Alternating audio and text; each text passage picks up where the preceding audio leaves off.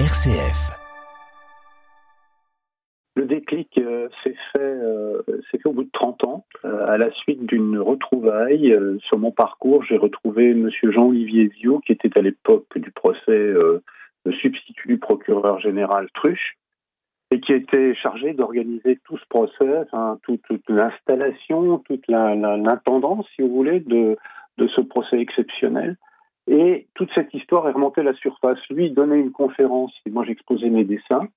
Et euh, au terme de, de, de, de cette conférence, M. View m'a suggéré de ressortir mes dessins et de les publier pour la mémoire, disait-il. Et je veux dire, faire un livre de plus sur l'affaire Barbie, pourquoi pas, mais il fallait que ce soit original. Et après réflexion, j'ai opté pour ce que je savais faire de mieux, la bande dessinée. Oui, bah Voilà. oui.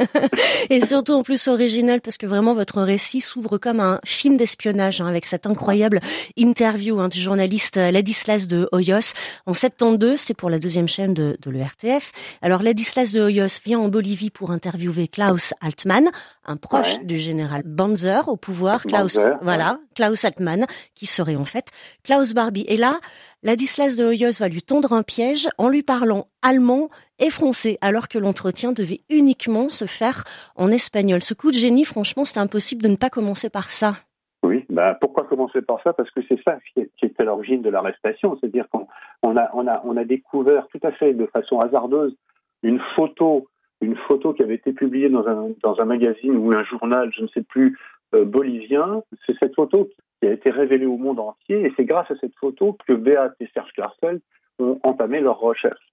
Et euh, bah, comme ça faisait grand bruit euh, au niveau de la, presse internationale, euh, euh, Ladislas de Hoyos, que j'ai croisé au moment du procès Barbie à Lyon, est allé directement en Bolivie et a tenté un coup de maître. Je veux dire, c'était quand même exceptionnel. Et puis alors, on va le redire, un Klaus Barbie, vraiment, il n'aurait certainement jamais été jugé sans le rôle déterminant de Beate et Serge Klarsfeld, hein, qui parviennent à faire rouvrir l'affaire Barbie classée par la justice allemande. Je trouve d'ailleurs qu'ils vous font un beau cadeau en, en signant cette préface. En plus, ils reconnaissent l'importance de la BD dans, dans la transmission parce que ça permet de donner une autre dimension des faits historiques, Jean-Claude Bauer. Oui. Oui, oui, absolument. Mais je, pense que, la bande dessinée est un vecteur extraordinaire pour pouvoir faire passer des messages, même pour ceux qui ne sont pas des passionnés de lecture, et encore moins de livres d'histoire un peu parfois ardus. Je trouve que, c'est un bon moyen de faire passer ce type de message et d'entretenir la mémoire. Je veux dire, ça c'est quand même idéal. Et avec Frédéric, Frédéric était déjà un peu sensibilisé à, à ces sujets parce qu'il avait scénarisé l'Eraim, qui est une histoire juive à travers le temps. Et, euh, c'est grâce à cette sensibilité euh, qu'il a décidé de m'accompagner dans le scénario, quoi, et, de le faire très bien comme il l'a fait, euh, tout à fait. Alors pour la couverture, Jean-Claude Bauer, vous avez choisi de, montrer Klaus Barbie, jeune officier, et, pas le vieil homme qu'on a en tête le jour de son procès, en tout cas moi que j'avais en tête. Est-ce que c'est une façon aussi de mieux montrer sa responsabilité? Oui, je pense, oui. Et puis, euh, c'était important parce que, euh, vous voyez, le, le, le visage de Klaus Barbie, je dirais que c'est un, un joli visage. C'est quelque chose qui, un, un visage qui cache euh, derrière lui Oui. plein d'autres choses. Et, et- et il se trouve que pendant le procès, j'avais, j'avais le premier dessin que j'ai fait de Barbie, euh, quand il était en face de moi, euh, je l'avais dessiné euh, comme un masque. Vous voyez, j'avais fait, j'avais, j'avais cerné son, son, son le, le- le- parcours de son visage d'un trait euh, très marqué. Je l'ai fait tout à fait instinctivement comme ça. Et c'est ce que j'ai voulu transmettre. Là, je veux dire, derrière ce visage se cachait quand même beaucoup de choses. Quoi. Ah oui, se cacher bah, du, du sadisme, de, de, de l'arrogance, comme ça, comme ça a été euh, Ouais, montré euh, au, au, Absolument. au, au procès. Alors, Anna Arendt, elle, a- elle avait développé le concept de la banalité du mal hein, à propos d'Eichmann. Hein, C'était le responsable logistique de la, sion- de la solution euh, finale. Ouais. Eichmann, qui, qui parlait des juifs vraiment comme, comme des objets, il aurait envoyé des voitures à la casse, c'était vraiment pareil. Mais pour Barbie, c'est différent et c'est ce que vous montrez, c'est que sa haine, elle est, elle est identifiable, son parcours, il est cohérent. Oui, euh, cohérent, mais euh, en, fait, ce qui est curieux dans ce personnage, c'est que s'il n'y avait pas eu cette montée du nazisme, s'il n'y avait pas eu cette espèce de comment d'engouement de la part d'Hitler, s'il n'avait pas créé ces jeunesses hitlériennes, je pense que Barbie aurait été un homme tout à fait normal entre guillemets. Et euh, et, et, et, et c'est parce qu'il a été, comment dire, happé, sensibilisé, je sais pas, fanatisé par, par, par, ce, par ce mouvement extrémiste qui, qui, qui les, les choses se sont révélées. Et, et, je pense que la guerre est un très bon révélateur de, de, de la, de la nature humaine. Pour certains, pas tous, mais je veux dire, vous voyez, oui. n'est pas comme ça. On sent, hein, Jean-Claude Bauer, dans, dans, dans, le récit, l'indignation donc devant l'attitude de Barbie, qui est systématiquement dans le déni, parce que lui, il dit que non, je m'occupais que des hommes et des maquisards. Bah non, il s'est occupé des femmes et des enfants aussi. Euh, il, il, il, affirmait avoir été envoyé en Normandie dès juin 44. Là, ça lui permet de se dédouaner des grands massacres qu'il a ordonnés à, à, Lyon durant cette, cette période. Cette indignation qu'on dans le récit, comment elle passe à vous dans vos dessins? Alors ça, j'en sais fichtre rien, ma chère dame. Non, parce que moi, l'indignation, elle vient surtout de... Enfin, il y, y, a réellement un sentiment d'injustice et le fait qu'il soit parti 43 ans euh, sans être poursuivi par la justice, et puis de savoir que derrière ça, quand même, il y a, y a des gouvernements. Oui, il a été protégé, il a été soutenu quand même. Qui l'ont soutenu, protégé, que grâce aux États-Unis, puisqu'il a été, il a collaboré au service secret américain. Enfin, je veux dire, non, mais tout ça, c'était insupportable. Euh, moi, c'est ça. Enfin, je veux dire, c'est pas, enfin, c'est pas que, c'est pas que le, le fait d'avoir fait ce qu'il a fait pendant la guerre, mais c'est ce qu'il a fait aussi après. Et ça, ça m'a, ça m'a terriblement choqué, quoi. Je veux dire, et, et, et, de voir passer un individu de cette, euh, de cette envergure passer au travers des mailles du filet, ça, ça m'a vraiment, vraiment dérangé. Mmh. bah oui, parce qu'il. D'où mon indignation. Bien sûr, oui, non, parce qu'effectivement, il aura, il aura fallu bah, 39 ans pour qu'on l'arrête, 43 ans pour que euh, il soit euh, présenté, confronté à ses victimes. Alors confronté, oui et non, parce qu'effectivement, le procès s'ouvre le 11 mai 87.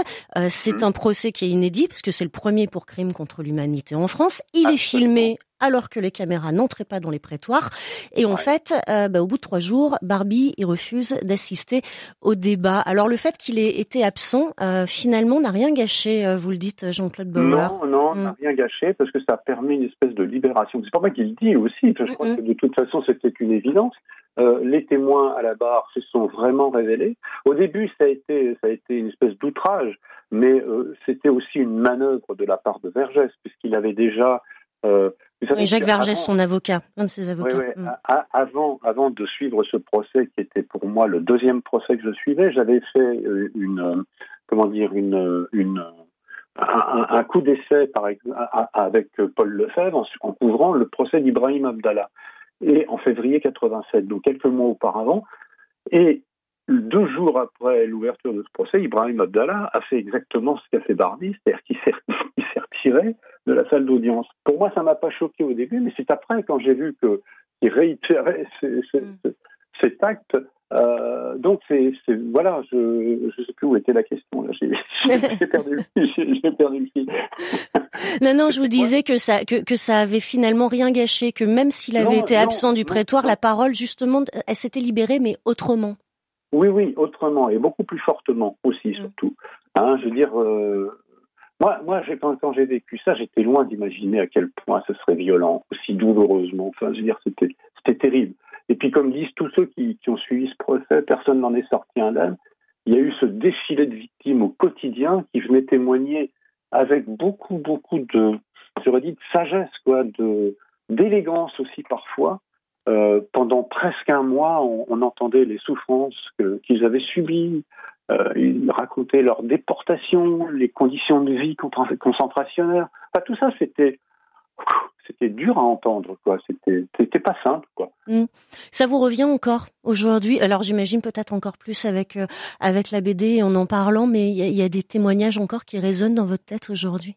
Ah oui, oui, il y en a quelques-uns. Et puis, euh, oui, oui, il y en a quelques-uns. Enfin, il y a Lise Le Sèvres, il y a Madame Simone Lagrange, il y a mm. et, et, et, surtout Madame Sabine Zlatin. Oui, pour les enfants d'Isieux, le foyer des enfants d'Isieux. Mm. Ça, c'était l'horreur absolue. Alors évidemment, elle a vécu ça de loin, mais euh, quelle force elle avait, quelle, quelle, euh, c'est incroyable ce qu'elle a pu dire et et, et, et, je veux dire, on n'a pas. Enfin, moi, j'ai beaucoup pleuré. Hein, en tout cas. Mm. Pendant, pendant tout ce procès, j'ai énormément pleuré et j'étais pas le seul, évidemment. Mm. Alors parmi les témoignages des, victimes, hein, Jean-Claude Bauer, moi il y a une phrase hein, qui, m'a marqué, enfin il y en a plein, mais, mais celle-ci, celle d'Henri ouais, euh, Boulavko, l'oubli ne nous appartient pas, il appartient aux morts, le pardon peut-être. Alors moi je voulais vous demander cette euh, BD, donc euh, Klaus Barbie, La route du rat, c'est une BD contre l'oubli qui nous appartient à tous, puisqu'on est tous responsables de transmettre. C'est aussi pour cette raison que, que vous avez euh, offert aux archives départementales du Rhône vos, vos dessins de procès criminels. Alors mm. j'ai fait donc j'ai fait don de tous les dessins, mais euh, tout ça c'est le c'est le fruit d'une réflexion aussi. C'est-à-dire que euh, quand quand quand j'ai entamé cette bande dessinée, en fait, pour, pour, pour faire un espèce de retour en arrière, en 2018, Monsieur View donnait une conférence aux archives départementales du Maine-et-Loire, donc à Angers, et euh, cet organisme m'avait sollicité parce qu'ils avaient vu que j'avais suivi ce procès et ils voulaient exposer. C'est comme ça qu'on s'est retrouvés. Et, euh, et, et, et, donc, euh, tout a commencé euh, comme ça. Et, pendant, pendant cette, cette, cette, conférence, il y avait une représentante des archives départementales du Rhône m'avait qui m'avait interpellé après, après la conférence en me disant est-ce que vous nous donneriez pas quelques dessins, quelques reproductions de vos dessins pour les archives départementales du Rhône?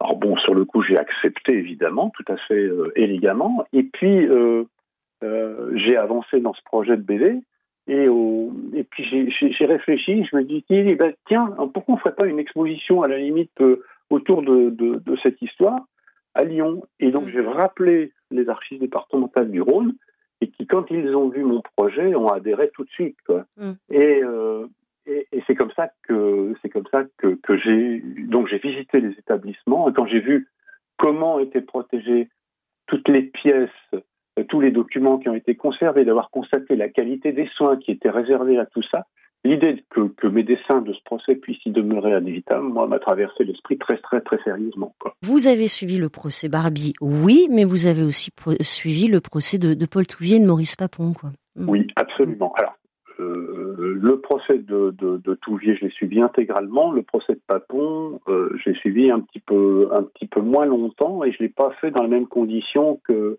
que, les deux premiers procès. Mais bon, j'ai suivi la fin de ce procès et, oui, oui, mm. oui, oui. Donc c'est les trois seuls procès de crimes contre l'humanité en France qui ont été qui ont été euh, qui ont été qui sont déroulés. Mm. Ouais, qui se sont déroulés et auxquels j'ai assisté évidemment, mm. en partie pour certains.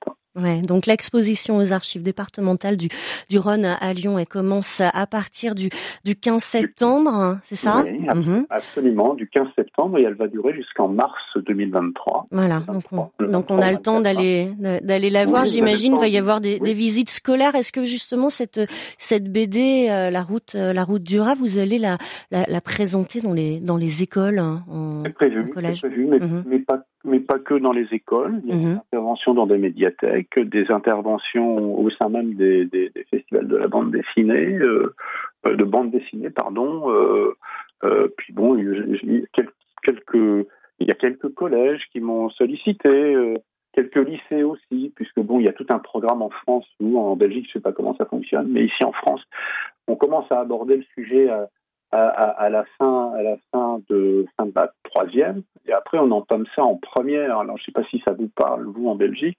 Bah, si, euh, c'est aussi en secondaire euh, ici, à peu près aux mêmes années que que, que c'est étudié. Mais c'est plus aux portes du bac, vous voyez, c'est mm, plus aux portes du bac qu'on commence à aborder vraiment le sujet, quoi, et, et, et plus sérieusement.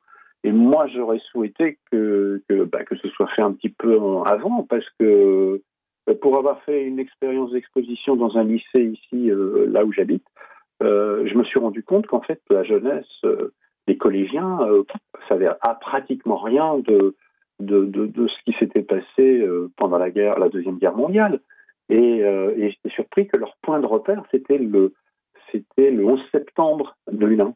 C'est ça qui les marque. Mais tout ce qui s'est passé antérieurement, donc, ils, ça nécessite un travail des professeurs d'histoire. Hein. Ils ont un programme à respecter et, et voilà. Donc, euh, on espère sensibiliser l'éducation nationale ici pour pouvoir pour pouvoir faire en sorte que ce ce genre de d'ouvrage, il n'y a pas que moi qui traite de ce de, de, de, de ce type de, de référence, mais euh, mais mais je pense que ça serait bien que, que ça puisse circuler un peu plus un peu plus aisément dans dans, dans les classes.